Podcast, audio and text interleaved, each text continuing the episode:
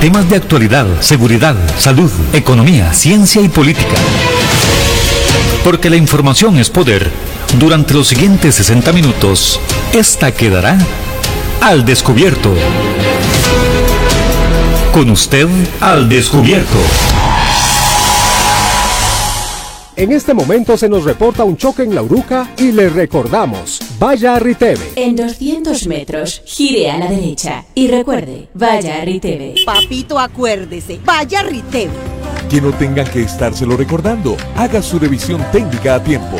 Recuerde que es requisito para el marchamo. Además, ¿para qué exponerse a multas en carretera y aún peor poner en riesgo su vida y la de sus seres queridos? Hoy es un buen día para hacer la revisión. Saque su cita en rtv.co.cr.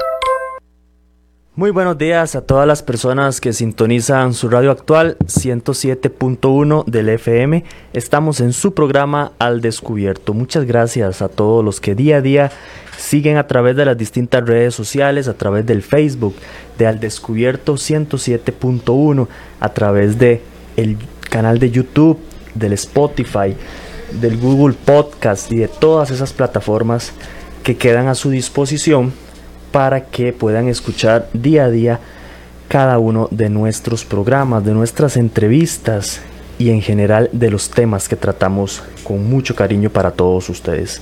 Un muy buenos días, estimado hermano de batallas, Juanel Gutiérrez. Muy buenos días, Eric. Muy buenos días a nuestro amigo Otto Alberto aquí en Controles y a todos ustedes que sintonizan su radio actual, su programa Al Descubierto. Hoy tenemos programas, hoy nos tenemos como invitado especial al doctor Adrián Avendaño López, especialista en parasitología, entomología y microbiólogo, también, además docente de la UCIMED. Hoy vamos a hablar con el doctor Adrián Avendaño el tema de la famosa vacuna y todos los trabajos e investigaciones que se han hecho en relación al tema del COVID-19. Doctor, muchísimas gracias por venir e ilustrarnos hoy sobre este tema bastante desconocido hasta cierto nivel por muchos costarricenses. Bueno, primero que todo, muy buenos días a ambos, gracias por la invitación. Y sí, con mucho gusto, la idea aquí es poder eh, tratar de informar de la mejor manera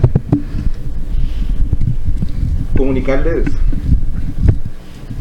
Estamos ahí arreglando el micrófono a don Adrián y ahí estamos, ahora sí, estamos listos. Purísima vía, muchas gracias. Bueno, como les decía aquí, la idea es poder, digamos, este, informar de una manera, si bien es cierto, científica, pero ojalá en un, en un lenguaje que nos permita comprender en general, digamos, qué es lo que plantea la vacuna, qué ventajas nos da, si realmente existen los riesgos, si hay un costo-beneficio y todo lo que podamos aclarar al respecto para darle más seguridad a la población costarricense. Doctor, y es que se ha generado a lo largo de todo este tiempo que se ha estado esperando para muchos con ansias esta vacuna como una solución mágica a todo este problema, se ha generado una discusión y sin lugar a dudas han salido los retractores. Hay personas que han dicho, por un lado, sí, la vacuna es la solución, ¿verdad? A pesar de todos esos eh, que se elaboró muy rápidamente, que le faltaban estudios, dicen algunos, las teorías de conspiración, y hay personas que dicen no, definitivamente la yo no me vacuno, yo no quisiera este más bien estar propenso a otro tipo de situaciones. Entonces, tal vez si les explicamos un poquito a la gente rápidamente cuál es ese proceso que lleva eh, la elaboración de una vacuna y después su opinión en oh. torno a su experiencia en, en, si es está bien que la gente se vacune o está mal, qué cosas están, están ciertas, qué cosas son tal vez mitos o creencias de muchas de las personas. Bueno, muy bien. Bueno, primero que todo, pensando en el tema de, antes de empezar propiamente con lo que se refiere a cómo se elabora una vacuna y, y los tiempos que conlleva normalmente, tal vez es un punto importante ahí que en el tema de los retractores sí es importante este, tener en cuenta que desde hace aproximadamente unos 20 años, más o menos, un poquito más, un poquito menos, tenemos todo lo que es un movimiento antivacunas. ¿verdad? Y entonces ese movimiento antivacunas viene desde hace muchos años haciendo todo un lobby, todo un movimiento, una generación de masas, puntos de opinión, que son los que generan dudas sobre las vacunas. Ahora, hay un punto claro, las vacunas merecen su análisis. ¿Verdad? No quiere decir que porque es una vacuna es perfecta, ese es un punto clave, ¿verdad? O sea, las vacunas, como cualquier medicamento, como cualquier elemento que utilizamos a nivel médico, tiene sus puntos de ventaja, sus puntos de desventaja, sus eficacias y más. Eso merece análisis y discusión, pero es muy diferente a lo que nos plantean los antivacunas, que muchas veces cuestionan el elemento en sí. Podríamos entrar en más detalle en eso, solo quisiera decir que hay un antes y después para la Tierra, no para Costa Rica, para la Tierra, con o sin las vacunas. Hay Si todo uno- un movimiento ahí. no, y cuando vemos, cuando se empezó a implementar la vacunación en el mundo como un elemento de salud pública, todo lo que fue la mortalidad infantil, todo lo que fue la sobrevida de las personas aumentó considerablemente. Poca gente sabe, porque son tiempos muy lejanos, que la esperanza de vida de muchas personas era de 50, 60 años. Entonces, no teníamos con qué protegernos. Con las vacunas, y sobre todo en el siglo XX y actualmente, eso cambió considerablemente. Ahora, las primeras vacunas fueron experimentos. Experimentos básicos de, me parece que si te doy esto, te puedes como, como que te... Ensayo y error, digámoslo así. Ensayo y error, exacto. De hecho, de los primeros elementos, por ejemplo, de Jenner, que es el padre de la vacunación, lo primero que hizo fue coger pústulas, digamos, material purulento de, de enfermos y eventualmente colocarlos a personas que lo ingirieran para que eventualmente se protegieran y con el tiempo él vio que eso funcionaba. Ahora, eso habla de elementos médicos del siglo XIX, ¿verdad? Con el paso de los años, a raíz de que las vacunas pueden tener ventajas y desventajas, se genera toda esa cuestión de hacer una vacuna segura.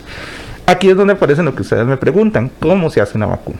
Bueno, las vacunas tienen este, una fase previa que se llama una fase preclínica, luego tienen tres fases que son las más largas y es donde está ahorita la discusión con respecto al tiempo. Y por último tiene lo que es una fase, como decirlo así, de revisión ya una vez la vacuna se está implementando. La primera fase, que es la preclínica, es en animales. Ahí es donde nosotros empezamos primero a probar todos los elementos científicos, todos los derivados tecnológicos, llámese material genético, llámese proteínas, llámese el virus debilitado, como usted lo quiera llamar, para ver si tiene un efecto. Cuando nosotros corroboramos que ese efecto verdaderamente existe, ahora sí, viene la parte, la parte brava, por decirlo de alguna manera, que es tomar la decisión de experimentar en humanos. Ahora, experimentar en humanos no es nada más quién quiere y quién no quiere. Eso tiene un protocolo internacional debido a un montón de cosas que han pasado en el pasado y no vayamos muy largo con todo lo que fue en las guerras mundiales, ¿verdad? Sobre todo la Segunda Guerra Mundial, hubieron muchos abusos en el, en el ámbito médico, por ejemplo, los alemanes en su momento. Experimentación ahí. Experimentación. Y a raíz de eso, a nivel de lo que es la ética en salud, la bioética, se generaron códigos, ¿verdad? De que, que llegaron a proteger al individuo en estas pruebas, ¿verdad? Y menciono eso, pero han habido otros eventos, ¿verdad? O sea, si uno indaga la historia de la humanidad, encontrará miles de eventos de experimentación con humanos, haciéndoles creer que es un evento científico correcto, ¿verdad? Hay experimentos de experimentos. Ahí viene todo un protocolo, una serie de permisos y viene la primera fase. La primera fase es una fase más pequeñita, donde se experimenta con un grupo pequeño de personas para ver los efectos de la vacuna en esas personas, ¿verdad? Normalmente entre 20, 30 personas es lo que llamamos la fase 1. Por lo general, y aquí es donde ustedes seguro les van a surgir las dudas, históricamente eso ha durado uno a dos años. Entonces, Entonces, vamos ese es el promedio de la primera fase. de la primera fase. Y voy a ir más atrás. La fase en animales no es algo que se hace en un mes. La fase en animales posiblemente en la mayoría de vacunas ha tardado de uno a dos o incluso hasta más años. ¿Y qué tipo de animales? Ah, bueno, aquí se utilizan todos los animales de laboratorio que han sido certificados. Por ejemplo, eh, históricamente lo que se han utilizado son más ratas y ratones, ¿verdad? Ahora, aquí viene todo un tema porque la gente dice, uy, trabajo con animales y todo eso. No, pero los investigadores que trabajan con animales tienen que trabajar con una serie de pautas claramente establecidas y si no cumplen con eso no se les permite. Y además no es cualquier animal. Voy a poner un ejemplo. No puedes agarrar un perrito callejero y llevártelo y probarlo. Eso no se puede hacer. De acuerdo, tienen que estar con ciertas características, cierto manejo, ser esos. Y en laboratorios un poquito más elaborados, hablemos de las grandes casas farmacéuticas, existe también la posibilidad de experimentar con animales más grandes, por ejemplo primates, un poquito lo que ha pasado con algunas de las vacunas. Pasada esa etapa, como De, esa etapa de uno a dos años generalmente. No, perdón, con animales. pueden dar uno o dos años, incluso más. Ok, ok. Luego viene, como le decía, la fase 1, Ujú. que es para ver si se cumplen los efectos que vimos en animales en las personas. Nuevamente puede tardar un par de años, en un tiempo menor uno. Entonces aquí viene la primera pregunta. Estamos con una vacuna que, está por debajo de ese tiempo, ¿verdad? Ya vamos Claro. a hablar un poquito de eso. Luego tenemos una segunda fase que es experimentar con un grupo más grande de personas con ciertas características en lo que se llama la fase 2 para ver lo que la gente le ha preocupado que es la posibilidad de los efectos adversos. ¿De acuerdo? Entonces esta fase 2 tarda también otros 2 a 3 años. ¿De acuerdo? Donde se le da un seguimiento al paciente, se ve qué podría pasar, si hay respuesta, la respuesta adecuada y demás. Y después viene la fase 3, que es la fase que es la que actualmente se está dando con la mayoría de vacunas, o ya se ha dado, que es experimentar con grandes grupos de personas. Ya estamos hablando de grupos de mil, dos mil, tres mil, diez mil, veinte mil individuos. ¿De acuerdo? Aquí normalmente se busca, se hace de dos maneras. O se pide voluntarios en una determinada región o incluso se contactan países con todos los protocolos y se valora si ese país quiere participar del estudio. ¿Por qué menciono esto? Porque, por ejemplo, las vacunas, por ejemplo, la famosa vacuna rusa, la Sputnik, o por ejemplo la vacuna china, han sido objeto de estudios incluso fuera de sus países. Por ejemplo, Sputnik ha sido experimentada, por ejemplo, ha sido valorada en Argentina, lo que es la de Sinopharm ha sido valorada en India, en Emiratos Árabes. Y por ejemplo, esta China, la vacuna china no ha sido valorada en China. Es un caso muy interesante y después podríamos hablar de por qué sucede eso, ¿verdad? Eso toma otros dos a tres años. Ahora, lo que ha pasado es que esas fases se pueden combinar. La segunda y la tercera se pueden combinar, entonces se reduce el tiempo a unos 4 o 5 años. Pero, pero, el riesgo existe. Vea, la cantidad de años que llevamos ya. Si usted en promedio ya llevamos 6 años. Y después viene el tiempo de la seguridad, que son otro par de años más. Pero eso ya es diferente. Esa es nada más ver cuando ya la vacuna se está vendiendo, aplicando en el sistema de salud pública, si no pasa nada que no se haya visto antes. Entonces, en promedio se ha dicho siempre que las vacunas tardan 8 a 10 años en un ámbito normal. Pero yo aquí quiero como dejar la bola picando de entrada. Es lo normal, pero me parece que esto está desnudando algo que tal vez muchos científicos sabíamos, pero es como una verdad ahí manejada y que no, no se había como discutido. Y es que tal vez podíamos ir más rápido. Tal vez no como ahora. Lo de ahora es una emergencia y plantea un escenario diferente. Pero de pronto el interés de sacar una vacuna hizo, nos demostró que esos tiempos de 8 años no deberían ser 8 años. Podrían ser menos, que ya tenemos el conocimiento, la... Hay estudios, lógicamente, mucha investigación previa referente a este tipo de virus también. Con coronavirus la gente, vamos a ver, hay como un poquito de, de, dudas con el tema de, de SARS-CoV-2 y COVID-19, porque la gente tiene la idea de que es como un virus nuevo que apareció de la nada y que de pronto salió de algún lado. Vea que hasta se ha hablado del tema de si se creó en laboratorio. No, lo que normalmente sucede es que los virus mutan, cambian, generan variantes, luego van generando nuevos este, agentes y los encontramos. Como cuando Colón descubrió América, o sea, están ahí, nadie los ha visto y de pronto alguien lo descubrió por algún evento que se dio. Ahora, si es un virus reciente o no, bueno, la evidencia científica dice que es un virus reciente, eso sí, pero es muy parecido a los demás miembros de su familia llámese el SARS-CoV-1, que fue el virus que afectó lo que se llamaba el SARS en el área de Asia en 2003, o muy parecido a uno que se llamó MERS, que era en Medio Oriente. Son muy parecidos. Entonces, cuando esos virus salieron, generaron alarma, ambos. SARS, porque se pensó que iba a pasar lo que pasó actualmente. Pero se logró contener, se, detuvo a tiempo. De hecho, nosotros en América Latina no tuvimos, y en América en general no tuvimos eventos. Todo estuvo muy concentrado en Asia y un poquito algunos casos en Europa. MERS fue un evento muy presente en Asia, sobre todo en lo que fue los países árabes, algunos casos en Europa, pero era muy violento, con la buena fortuna de que no afectaba a tantos humanos. Entonces también muy rápidamente él solito fue controlado, poco a poco y con las acciones. Pero por decirlo de alguna manera, ese par de sustos hizo que se hiciera una gran investigación en coronavirus que ha estado ahí como haciéndose en silencio, mucha gente no le ha prestado atención y resulta que ahora se vino la pandemia, se dan cuenta que es un coronavirus, teníamos un montón de investigadores en el mundo haciendo trabajos y empezaron a decir, aquí tenemos resultados que tal vez no hemos publicado, nos faltaban algunos detalles, pero empecemos a darlos a conocer. Entonces ya teníamos materia prima con que trabajar. Eso, por ejemplo, nos ahorró, por ejemplo, la frase en animales, ya habían trabajos previos, ¿verdad? De qué se podía y no se podía hacer. Hoy nos acompaña aquí en cabina el doctor Adrián Avendaño. Él es especialista en parasitología, entomología y microbiólogo. Además es docente de la UCIMED. Estamos analizando un poco el tema de la vacuna. cuál es el procedimiento para, para crear esta vacuna y qué hay eh, detrás de estos mitos, de estas creencias de si me vacuno o no me vacuno. Por aquí Pablo Salazar nos dice, el VIH y el cáncer hasta la fecha no han sido o no ha existido una vacuna y llevan años, bueno, aquí él pone más de 30 años y, por qué en este caso, eh, con el tema del COVID-19, sí se realizó una vacuna tan rápido, a pesar de que eh, posiblemente el VIH no sea un virus que mate tan rápido? Ok, vamos a verlo por diferentes elementos. Al igual que con, con coronavirus, con el virus de inmunodeficiencia humana, el VIH hay mucha información. Eso sí es un punto. Lo que pasa es que el virus de inmunodeficiencia humana tiene una serie de tasas y elementos de mutación que lo hacen un poquito más difícil de manejar.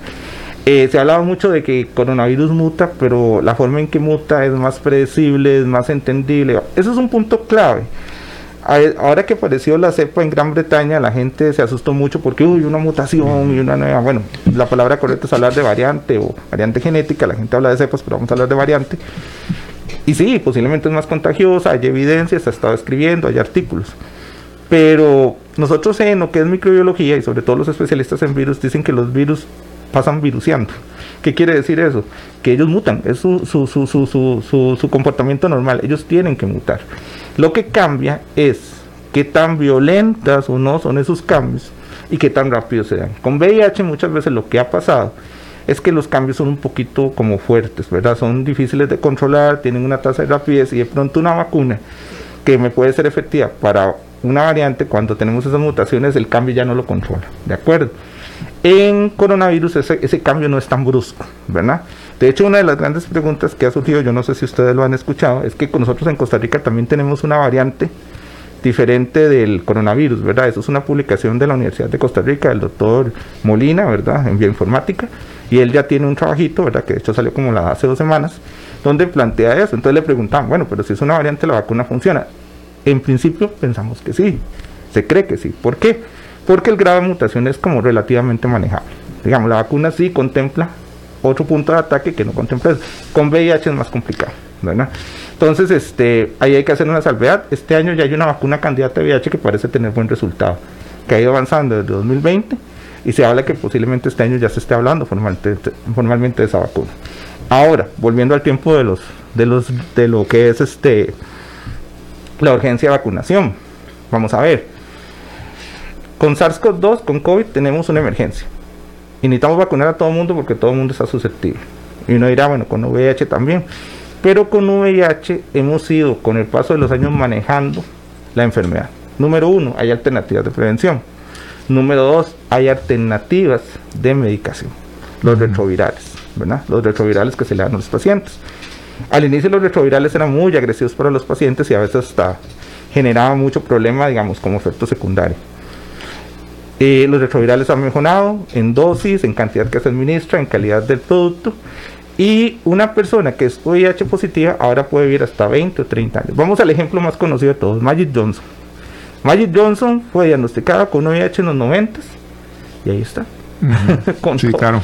con toda la patilla, sí hay muchas personas y se les incluso ha mejorado la calidad de vida. Entonces, cuando tenés un medicamento, a veces en las casas farmacéuticas empieza un costo-beneficio de qué tan rápido urgir con la vacuna y si la vacuna encuentra mercado. Entonces, ¿qué pasa con coronavirus? Que además de que es una emergencia, no tenés medicamento, no tenés tratamiento conocido y evidentemente, y creo que eso no hay duda alguna, la vacuna encuentra mercado. Hay, un tema comercial también en la creación de vacunas. No, no, las vacunas son dispositivos tecnológicos. Eso es algo que la gente muchas veces no maneja. La vacuna es una tecnología como lo es un celular, como lo es, o lo fue en su momento un lapicero, es una tecnología que tiene mucha ciencia detrás y normalmente patentadas. Entonces, una vacuna busca mercado, siempre va a buscar mercado. Les voy a poner dos ejemplos. Eh, yo no sé si ustedes recuerdan hace unos cinco años aproximadamente que nosotros tuvimos un brote epidémico grande aquí en Costa Rica de chikungunya. correcto. ¿verdad? Ahora chikungunya prácticamente no se ven casos. Eso es porque la enfermedad es bastante controlable con una serie de medidas, no es como dengue, dengue es un poquito más complicado. Pero este chikungunya ha tenido desarrollo de vacunas, la gente poca gente sabe eso. Y es una vacuna que no se saca al mercado, no se le da más desarrollo porque no encuentra mercado. Entonces podríamos tener una herramienta que podría como aumentar esas prevenciones, pero nuevamente no encuentra.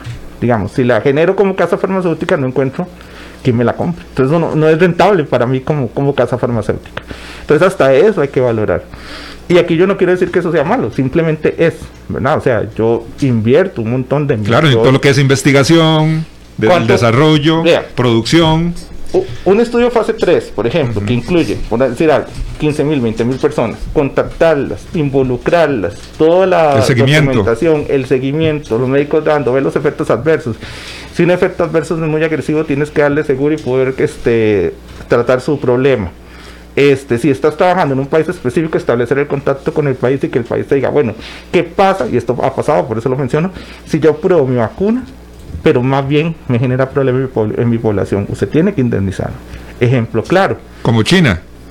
Como China, pongo un ejemplo. Eh, hace unos años, una casa comercial hizo una vacuna de dengue. Filipinas accedió a participar en el uso de la vacuna de dengue y le fue mal. Fue mal en el sentido de eficacia, tuvieron unos eventos de muerte y lo que decidió el gobierno filipino con el paso de uno o dos años del uso de la vacuna fue, uno, no usarla más y dos, decirle, me indemniza. ¿Y que le toca a la casa comercial? Indemnizar. Entonces hasta eso, hasta eso tiene que estar hay, un riesgo muy grande, claro. Hay un riesgo muy grande en lo que es la inversión. Un saludo para Víctor Chinchilla que hace su reporte de sintonía, también para Chartius Chate. Nuestra amiga francesa, digámoslo así, amigo. Siempre nos escribe. Un saludazo. un gran saludo para, para ella que nos hace su reporte de sintonía, también para Gerardo Segura por ahí dice Chartu. Por eso se están perdiendo las mascotas. Haciendo referencia a esas pruebas. a esa etapa de pruebas en animales que ya usted nos comentó que no es cualquier animal. Esto tiene que ver con. También nos pregunta por acá don Andrés.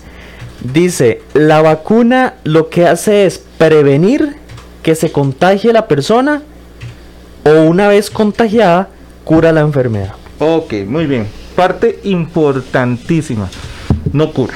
Y las vacunas, por lo general y casi que siempre, no están diseñadas para curar. Hay unas excepciones por ahí muy particulares, como rabia y demás, pero las vacunas no están hechas nunca para curar. Las vacunas son elementos preventivos, totalmente preventivos. Ahora, ahí viene un tema que se discutió mucho con las vacunas que se están generando.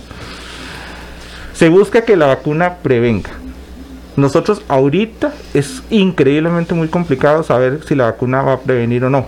Porque vamos a ver, vamos a empezar a vacunar a las personas y vamos a tener que dar un tiempo para ver si de verdad la enfermedad está dejando de circular. ¿De acuerdo?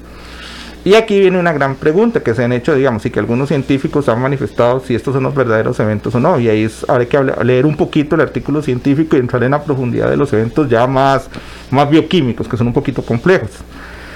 Se pretende prevenir, evitar que haya los contagios, pero no se tiene certeza de si la vacuna contiene totalmente. Y hay quien habla de que lo que la vacuna va a hacer es uno, se busca que prevenga, pero si por alguna razón no lo lograr, que está dentro de las posibilidades, que el efecto que yo tenga cuando el COVID, cuando ya adquiera COVID-19, adquiera el SARS-CoV-2 y eventualmente me infecte, me haga más bien que la enfermedad no se desarrolle y yo tengo una variante muy leve. Muy, muy leve que tenga dos características. Que no me lleve a complicaciones y que eventualmente no me permita contagiar a más gente. Normalmente, si el virus se manifiesta poco en las células, se mantiene contenido, por, por, por, por derivación, debería contagiar menos a las demás personas porque hay menos multiplicación del virus en las personas, hay menos partículas de que la persona podría expeler y demás. Eso es como el principio. Ahora, el objetivo uno no es ese. El objetivo uno es que no haya del todo ninguna multiplicación y se pueda contener.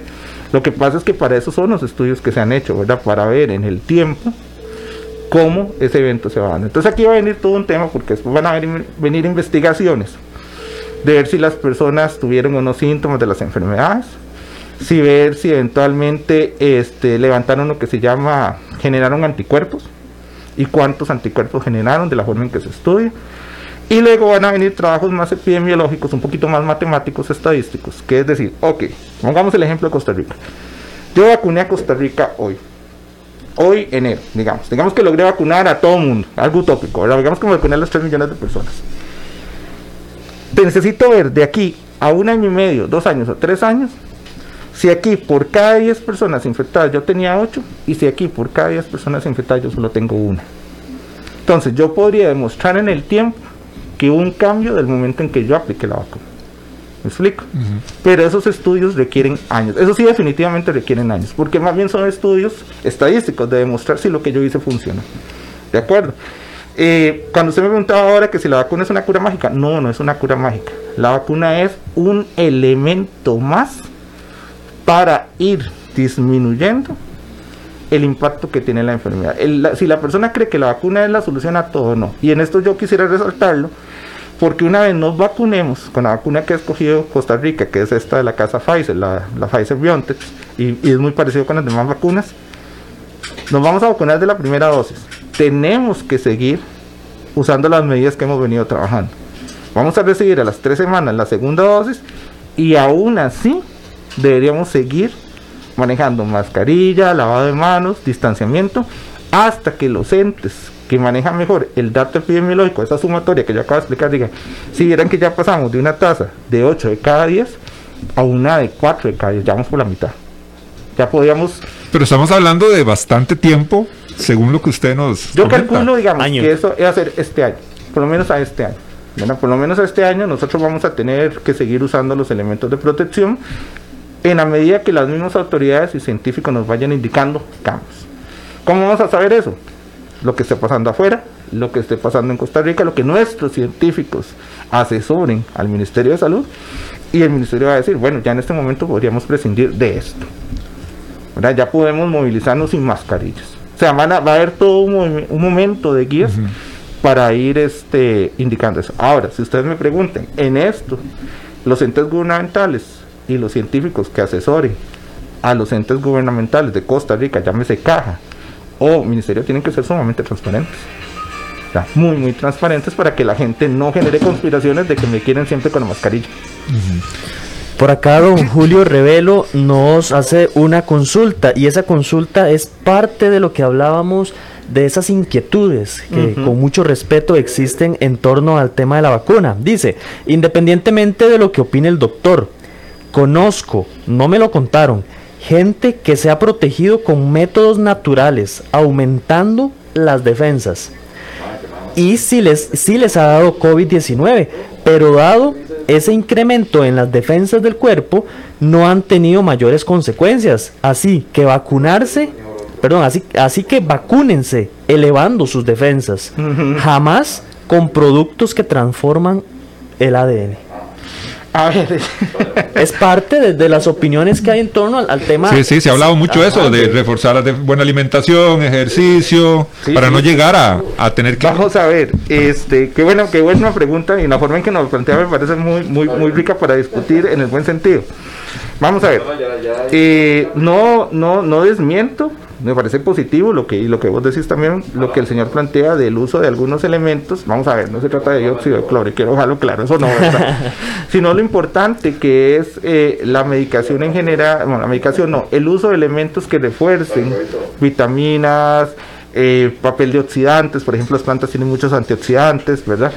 A nivel, digamos, de mejora de la salud. Es más, lo que es el COVID-19 se considera, eh, para nosotros que trabajamos en epidemiología, una sindemia es un poquito diferente al tema, a la palabra pandemia.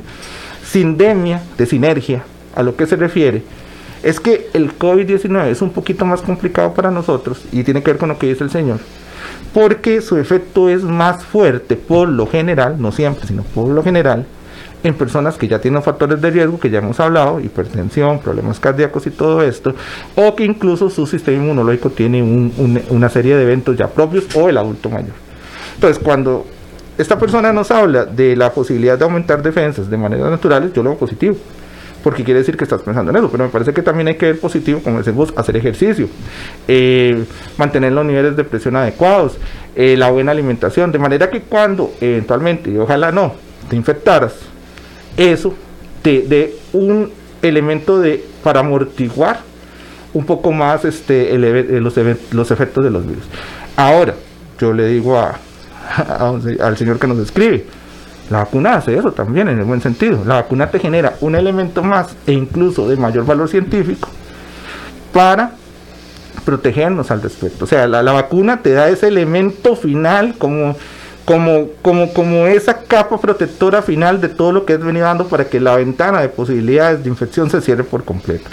Ahora, yo sí quisiera aclarar eso. La, la vacuna no, no modifica ADN, ¿verdad? Que eso es un tema, ¿verdad? Que, que ha salido mucho. Y vamos a ver, ahí yo sí quisiera hacer una aclaración. Actualmente hay alrededor de, de tres tipos diferentes. Hay varias casas comerciales, cinco o seis, que ya están como... Que se tienen que apegar a los protocolos Todas se establecidos. apegado, ¿verdad? Podríamos tener ahí alguna duda en alguna, pero no quisiera entrar con eso más polémico, ¿verdad? Pero, pero la mayoría se, se apegan a los protocolos que hablamos. Ahora, independientemente de esos protocolos, hay como tres tipos de vacunas. Eh, lo que se está usando más en Asia, sobre todo China, que es el mismo virus, pero una variante debilitada, no es del caso nuestro. Eh, luego se está usando lo que se llaman los vectores virales, que eso es usar como otro virus y ponerle los genes que este, podrían como hacer una mutación para que se exprese con lo que nos queremos defender. Entonces es un virus completamente diferente, eso está muy conocido. Cuando das ahora años de estudio, tiene 20 años de estudio. O sea, fue como, fue como tener el molde del queque y decir, ah, bueno, hagamos, teníamos un queque de para, para sarampión, usémoslo ahora para, para La- técnica, la técnica, el estaba, machote, El digamos. machote estaba ya, o sea, fue nada más eso es lo que está usando, por ejemplo, Inglaterra con AstraZeneca, por poner un ejemplo, ¿verdad? Y también lo que se está usando con Sputnik, y que la rusa. Y luego tenemos el tema de la que estamos usando nosotros, o la que está genera- que es la Pfizer y la Moderna, que son las del ARN mensajero, que no es ADN. Pero aquí el tema es que cuando hablamos de el ARN mensajero es como hablar en otro idioma, ¿verdad? ¿Qué es eso, verdad?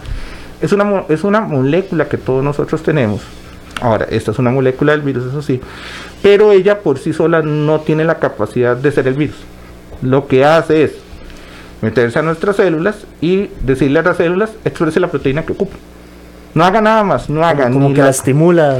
digamos, es como que usted se Es una proteína. es, ajá, es como que usted le una vamos a ver qué son los genes eso es un tema importante los genes son información que es algo que a veces no decimos y son tan información que usted puede estudiar bioinformática de hecho el doctor que les mencionaba ahora el el doctor Molina es bioinformático él lo que hizo fue agarrar los genes y decir ah mira este va con este este va con este obviamente mucho más complejo con todos los conocimientos que él tiene entonces, con el ARN mensajero nosotros le podemos dar la información específica como si fuera un telegrama a nuestra célula de decir, vea, yo no quiero el virus completo, ni siquiera quiero lo que causa la enfermedad, solo quiero una proteína o esta partícula o esta espina, ¿verdad? Que es como se llama, que resulta que mis anticuerpos lo detectan y puedo defenderme contra todo.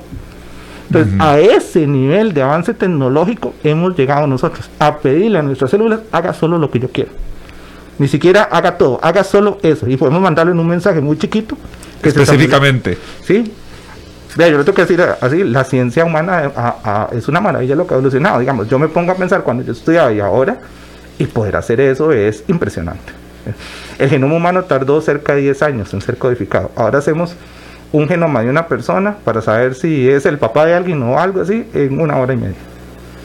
Y podemos generar mensajes de ese tipo tan específicos en tan corto tiempo. Eh, un saludo para Ligia Ulate. Dice, jamás me voy a vacunar. En todo esto hay un gran negocio, dice doña Ligia, y es parte de lo que mundialmente también muchas personas han hablado sin entrar en el tema de, de todas estas, eh, de todos estos De antivacunos. Ajá. Francisco Padilla, las pruebas PCR dan positivo a todos los coronavirus. ¿Qué pasó con los medicamentos que están en el mercado? Porque ahora solo quieren meternos la vacuna. Ok, vamos a ver, con los medicamentos, eh, esa es una muy buena pregunta. Este, normalmente controlar virus con medicamentos nunca ha sido como la alternativa más adecuada. Los, los, los virus una vez ya se instalan en la célula y se multiplican y generan todos los problemas, normalmente es difícil controlarlos. Voy al ejemplo más claro de todo, HIV. HIV no lo puedes curar. Sí, haz un retroviral para que se baje la multiplicación, mejorar la calidad de la vida de la persona, pero no lo curas. O sea, la, la persona que tiene HIV Ahí lo tiene. es HIV positivo de ahora en adelante para toda su vida. Eh, ojalá pronto encontremos una cura. Se ha estado trabajando mucho en eso desde hace muchísimos años. Y así con muchos virus. Vamos a un ejemplo claro. El famoso virus de la gripe, influenza. Uno no cura el virus de la gripe. Uno lo que se toma son una serie de antigripales, antihistamínicos, que lo que hacen es disminuir los síntomas, mientras nuestro sistema inmune se encarga de controlar al virus. Vean aquí lo importante que acabo de decir, el sistema inmune controla el virus. Entonces, esa me parece una muy buena pregunta. Yo soy una casa farmacéutica. Históricamente conozco que la mayoría de virus no tienen tratamientos efectivos, que normalmente lo que hacen es contener lo que el paciente tiene por signos y síntomas. Pocas veces lo cura. Y gripe es un ejemplo. Vos no curas una gripe, vos logras controlar la gripe. Los dolores, dolor de cabeza. Mientras la persona, el sistema lo cura. Entonces, si el sistema inmune es la clave y es quien realmente es quien caza los virus, los controla, vamos a ver, ¿qué me sirve más como inversión? Apostar por un tratamiento que posiblemente no me funcione, que eventualmente me pueden cuestionar, que eventualmente no está funcionando, versus una vacuna que puedo decir, como está sucediendo ahora, tiene 90% de eficacia, tiene 90, o sea, tengo una gran certeza de eficacia. Yo quiero hacer hincapié en eso y lo hablábamos ahora antes de entrar acá. Yo estoy muy impresionado y gratamente impresionado de la transparencia y la información. Mucha gente cree que no se han hecho estudios profundos y grandes con respecto a esto por la cuestión del tiempo tan corto.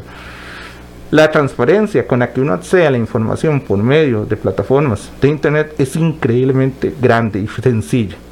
me, me parece súper grato que uno, como usuario general, no como especialista, pueda, como decimos popularmente, navegar, googlear y encontrar la información. Sí, hay algunos problemas, muchas están en inglés, lo hablábamos ahora, pero tienes acceso. Puedes leerla, puedes ver, puedes ver hasta críticas de los mismos investigadores de los puntos y las claves. Entonces, yo siendo un inversor en una casa farmacéutica voy a la segura. Y digo, bueno, resulta que la vacuna me da mejor probabilidad, la puedo cuestionar, puedo encontrar los defectos, puedo mejorarla, versus un tratamiento viral que pocas veces se ha logrado eso. Entonces, esa es gran parte de los temas. Voy a un ejemplo de esto que a mí me entristece, la verdad, porque yo en realidad le tenía mucha esperanza. Y vamos a ver, no lo digo como una crítica, sino tal vez en la misma transparencia que tenemos que tener los científicos. Cuando se dio la situación del suerequino en Costa Rica, es un tratamiento, no es una vacuna, es un tratamiento. Yo soy uno de los que le tuve mucha fe, más que es el clomiro picado, la Universidad de Costa Rica, sabemos el grandioso trabajo que tienen.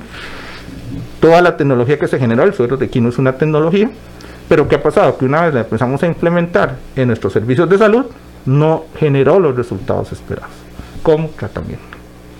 Entonces, no vimos esa cura o ese grado de disminuir los síntomas que esperábamos. ¿Por qué? Porque nuevamente el sorequino buscaba neutralizar al virus mientras encontramos una forma de que el sistema inmune reaccione por otro lado. Entonces, como les digo, a mí me entristece en realidad porque yo hubiera querido decir, uy, el sorequino funciona y Costa Rica se lució porque logró. Y la realidad en la transparencia, y yo sé que los científicos lo tienen claro, es que no generó los resultados esperados. Aclaremos ese punto, esperados. Y bueno, de eso se trata. Entonces, Doctor, con lo que yo he escuchado, me parece que un punto clave del tema de la vacuna también es el grado de que podemos e infectar a otras personas. Que eso es diferente a la medicación. Sí, exactamente. Y es que la medicación, digamos, puedes ir curando a la persona, pero la parte infectante siempre está. En cambio, en la vacunación, si con el tiempo tiene efecto. Vamos a ver, eso es un tema clave. Y una de las preguntas que más ha hecho las personas en Costa Rica específicamente, pero aplica para todo el mundo, es que vas eh, vacunando grupos prioritarios. Eh, la gente cree que eso fue al azar. No, si vos te vas a la página del Centro de Control de Enfermedades, te das cuenta que hay una sugerencia de por qué primero ciertos grupos. Y no es una sugerencia porque, mira, vamos a vacunar a la gente actual, que cargas? O sea, primero ellos van primero. No, no, no, no. Para que sigan haciendo el programa. No, exactamente. No, es que podrías pensar eso. Vamos, vamos, a, vamos a decir las cosas abiertamente. Por ejemplo, al mercado del fútbol le interesaría un montón vacunar. Imagínate en ganancia lo que puede generar ya que todos los jugadores de fútbol estén vacunados y puedan jugar tranquilamente. Pero bueno, vamos a las realidades científicas. Tenés estudios en diferentes partes del mundo que te dicen, mira, la gente que más infecta son los viejitos que viven en los centros de estancia, los famosos asilos. Esa gente, además de que se infecta mucho, se mueren. Luego, quienes se te infectan casi que eh, entre un 30 y un 70% a lo largo del tiempo, con estadísticas y todo. Y te digo, todo esto es información que uno accede por internet, válida, certificado. Y los trabajadores de salud, lo cual me parece muy lógico, y porque están en la primera. Ve, aquí en Costa Rica alguien me preguntaba, doctor, pero yo, yo no comprendo, es que van a vacunar a los del Poder Judicial, pero a los del Poder Ejecutivo no. Ya, ¿Quiénes son los que están parando el tránsito? ¿Quiénes son los que tienen que ir a agarrar a, los que andan haciendo? Mira, vos sos un policía y tenés que agarrar al maleante que se le tira encima a la señora y ahí no importó si tenés mascarilla o no, tenés que hacerlo, o si se te cae. O sea, Todos estos grupos son grupos que ya se sabe que son los primeros y los grupos de golpe. Entonces, ¿a dónde quiere llegar? Vamos a ir vacunando a todas estas personas. Y siempre nos va a quedar un grupo de gente que va a irse vacunando de último. Y personas que posiblemente, como la señora que nos mencionaba y no se vacunen. Yo le quiero decir a esa señora que tranquila, que una de las cosas positivas de la vacunación es que es decisión de cada persona si se vacuna o no. A nadie se le va a obligar. Y eso me parece muy positivo. Porque va a ser una responsabilidad personal si te vacunas o no. Y voy a decirlo abiertamente. Yo me voy a vacunar. Y no porque sea pro vacuna, sino porque por diferentes motivos, por cómo funcionan las vacunas y porque me daba la tarea incluso de hablar con conocidos que están en casas comerciales y me bueno, bueno, vos confías en esa vacuna, vos que estás metido y me dicen, mira, es de las más seguras que he visto. Por ejemplo, la vacuna dengue siempre ha sido cuestionada y de hecho Costa Rica no la usa. ¿Verdad? Permitió su ingreso, pero no la usa. Entonces, conforme vayamos vacunando a esa gente, estas personas que no se vacunan, van a ir quedando protegidas por la famosa inmunidad de rebaño que se ha hablado mucho, que es la inmunidad de rebaño. Conforme tenés a tres que, no, que están protegidos con vacuna y no infectan, al compañero no lo vamos a infectar, porque ¿cómo se va a infectar si no estamos infectados? Entonces, esta señora se puede quedar tranquila, si su decisión personal es esa y, la, y por alguna razón la tiene clara, eh, está bien. Tal vez a mí lo que no me gustaría pensar es que incitemos a personas que tienen dudas a que no lo hagan. Eso, eso sí me parece un poquito. Porque hay que dejar que la gente se informe, pregunte, averigüe porque quiero o no. Voy a poner un ejemplo más para cerrar este punto. Algo de lo que se ha hablado poco en Costa Rica es que niños, este, mujeres embarazadas y mujeres que están en lactancia no van a ser objeto de vacunación en Costa Rica. No van a ser objeto de vacunación porque por lo rápido de estos estudios no podemos saber si eventualmente un bebito podría tener un efecto, si la lactancia podría tener un efecto, y la vacuna no está diseñada para niños. Va a haber después una vacuna para niños, de hecho ya se está desarrollando. Entonces uno dice, uy, qué torta, pero ¿cómo no vas a proteger a las embarazadas y a las muchachas que están dando de, mamar y demás? Tranquilos, el rebaño las va a proteger. Mientras encontramos una opción segura para estas personas, conforme vayamos vacunando más gente, vas protegiendo a estas personas. ¿De acuerdo? Entonces, ese es un tema que también hay que explicarle a la gente de por dónde viene la seguridad. Voy a hacer un hincapié y aquí cierro este punto. La vacuna se ha visto que no tiene efectos secundarios importantes o conocidos fuertes en embarazadas y mujeres lactantes. Pero como no podemos desmentirlo y no y falta mucho tiempo, es mejor ir a la segura. Como no tenemos certeza, mejor no nos la jugamos. Hasta que haya una investigación científica que, lo compruebe. correcto.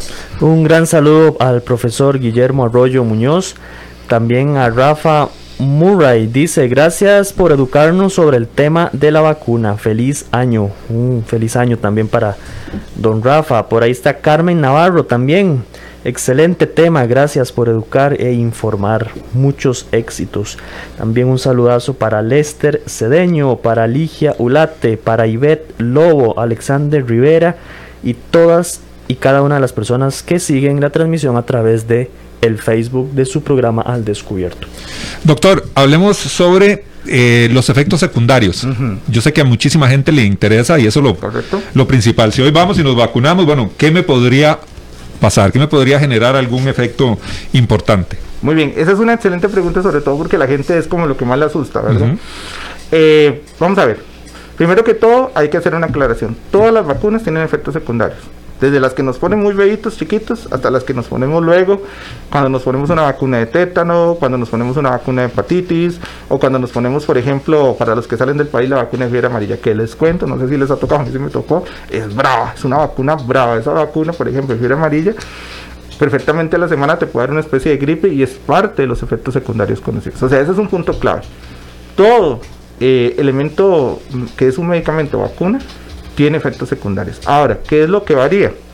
Lo que varía es cómo es el efecto secundario en las personas, o sea, entre cada persona puede diferir, si se presenta o no, puede ser que muchas personas no lo presenten, puede ser que otras sí, o si hay elementos adicionales que hagan que la persona reaccione no necesariamente al elemento de vacunación, sino a un elemento en el que viaja la vacuna. Las vacunas, por ejemplo, esta molécula de ARN mensajero muchas veces necesita otros componentes que eventualmente este, la persona puede reaccionar. Incluso cuando vos vas, por ejemplo, a, a las indicaciones de qué tiene o no tiene la vacuna, por ejemplo, por ponernos un ejemplo, la vacuna te dice no tiene látex, la vacuna esta, por ejemplo, Pfizer BioNTech.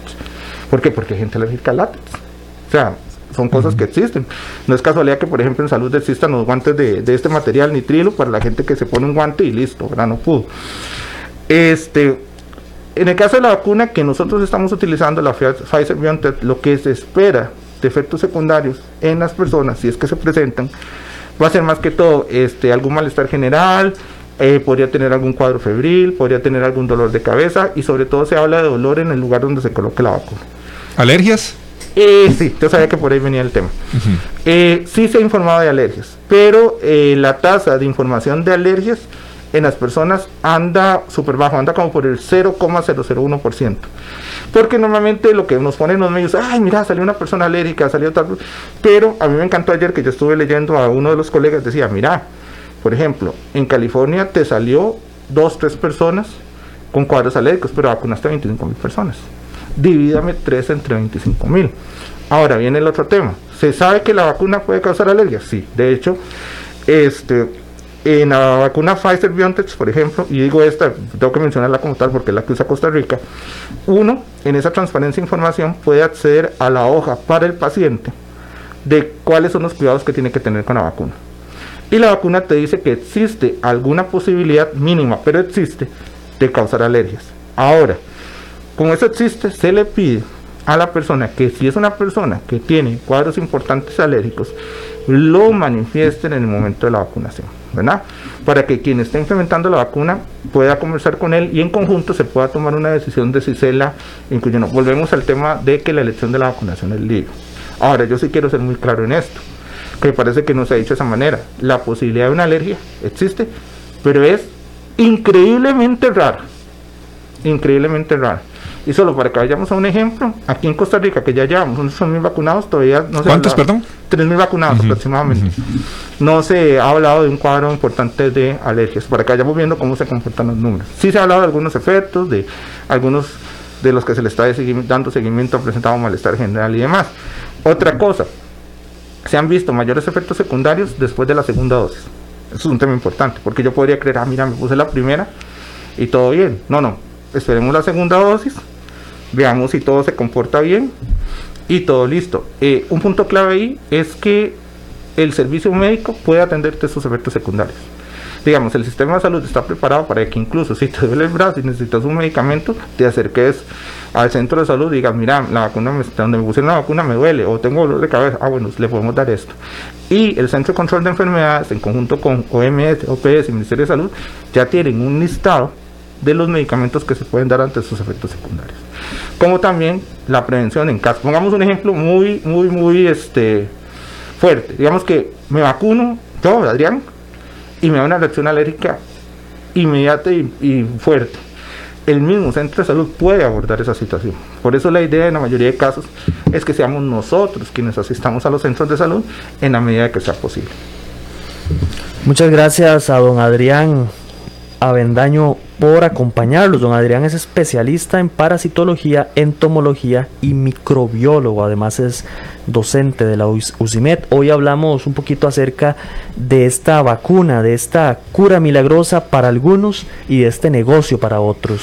y parte de los mitos que hay en, en relación a este, esta vacuna y, y de ahí lo que se espera a futuro. Habían muchas consultas, muchos comentarios, el tiempo, ¿verdad? Lamentablemente se nos pasa volando, pero este, invitar a la gente a que se informe un poco más, a que lean todos estos estudios, los artículos, los análisis, las opiniones de, de doctores en relación a cada una de las distintas vacunas y que responsablemente cada persona decida si se vacuna o no. Como dice usted, no está obligado a realizarlo y, y por ende de la opinión de cada persona es respetada. Sí, yo tal vez como para cerrar, quisiera como al final decir que eso es una cuestión de costo-beneficio. Quisiera eh, tomar las frases de una colega, la doctora Corrales, y tengo que darle el mérito a ella. Ella le preguntaban específicamente en otro programa que es, cuál era su conclusión en cuanto a qué era mejor, ¿verdad? Si el vacunarse o no vacunarse en el, en el todo, en el costo-beneficio. Y ella decía, sin duda alguna, que el vacunarse era, que la posibilidad de quedar inmune con la vacuna o tener efectos menores o frentidas era mayor la probabilidad que de tener un evento adverso. Entonces, nuestra invitación a los que hemos tratado de dar este mensaje en vacunas es hacerlo, tranquilos, y también está la decisión de si no está de acuerdo, va a poder ejercer su derecho. Doctor, muchísimas gracias. La verdad es que abarcamos bastante el tema de la vacuna. Hablamos de elementos económicos también muy importante, las fases de la vacunación. Yo creo que quedó bastante claro para todos los oyentes y el doctor sí nos hace hincapié y Eric también de que hay la posibilidad de informarnos. Ahora la información está ahí. Nada más saber, buscar fuentes confiables, ver los estudios y tomar ahí nuestra opinión y ver cómo, cómo va evolucionando todo el tema. Doctor, de verdad que muchísimas gracias. Con mucho gusto y estamos para servirles. Y muchas gracias a todas las personas que nos acompañaron en esta rica conversación el día de hoy. Recuerde su cita todos los días, de lunes a viernes, a eso de las 10 de la mañana en su programa Al Descubierto. Cuídense mucho, infórmense y que la pasen muy bien. Temas de actualidad, seguridad, salud, economía, ciencia y política. Porque la información es poder, esta ha quedado al descubierto. Al descubierto.